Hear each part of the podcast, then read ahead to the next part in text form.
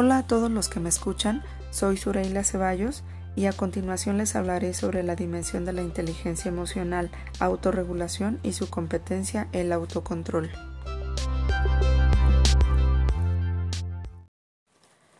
La importancia de tratar esta dimensión es que muchas veces nos enfrentamos a acontecimientos inesperados a los que respondemos por impulso, y luego de una reflexión comprendemos que tal vez ese actuar no fue el más adecuado, o bien ocurren sucesos repetitivos que nos han alejado de trascender y progresar en nuestra vida cotidiana.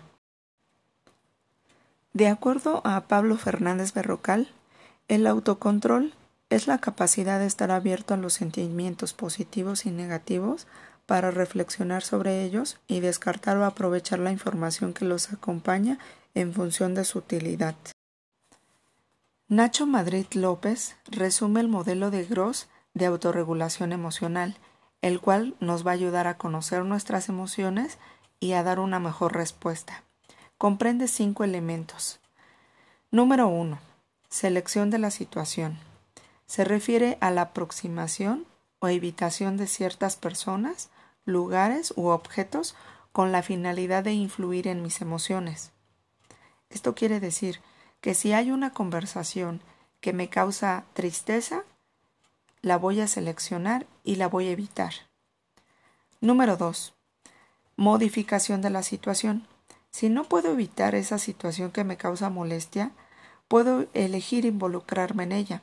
El mismo ejemplo, si esa conversación no la puedo evitar, entonces lo que voy a hacer es que voy a participar en ella. Voy a hacer algún comentario para que esto eh, me baje ese sentimiento negativo. Número 3. Despliegue atencional. Si la conversación es muy larga y no la puedo evitar, como ya lo dijimos, en ese momento puedo elegir qué escuchar y qué solo voy a oír. Es decir, solo voy a poner atención a lo positivo de esa conversación. Número 4. Cambio cognitivo. Se refiere a darle un significado a esa conversación. La voy a analizar voy a entender qué parte me hizo sentir triste o qué parte me hizo sentir enojada. Solo comprendiendo podré darle un giro positivo a esa situación. Y número 5. Modulación de la respuesta. Cuando hacemos un cambio cognitivo en futuros eventos o situaciones que me causen malestar, voy a poder influir en mis tendencias de acción.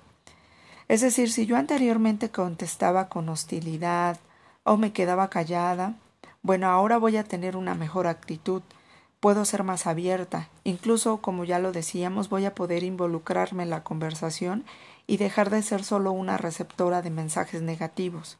Voy a poder incluso mostrarme agradecida, hacer algún comentario y decir, no, pues muchas gracias por lo que me estás diciendo, puedo comprenderlo, puedo entender, yo pienso esto y podríamos bajar la tensión. Si hacemos eh, las cinco etapas del modelo de Gross de autorregulación, vamos a tener un mejor eh, tratamiento de nuestras emociones. Por último, les voy a mencionar algunas técnicas para poner en práctica el modelo de Gross de autorregulación emocional y voy a retomar a Claudia Pradas Gallardo. Eh, número uno, respiración profunda. Cuando yo sienta que esta situación se está desbordando, que esta conversación me está causando molestia y que estoy a punto de dar una respuesta inapropiada, puedo probar respirar profundamente, relajarme de manera pausada, de manera tranquila. Número dos, puedo detener este pensamiento que me está causando enojo o que me está causando tristeza, probar y decir una sola palabra, decir basta, detente. No seguiré alimentando esta emoción, no me gusta, detente.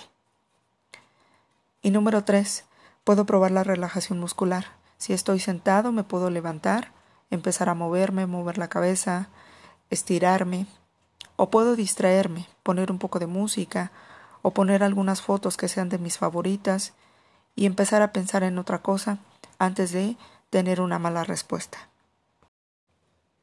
Y esto fue todo.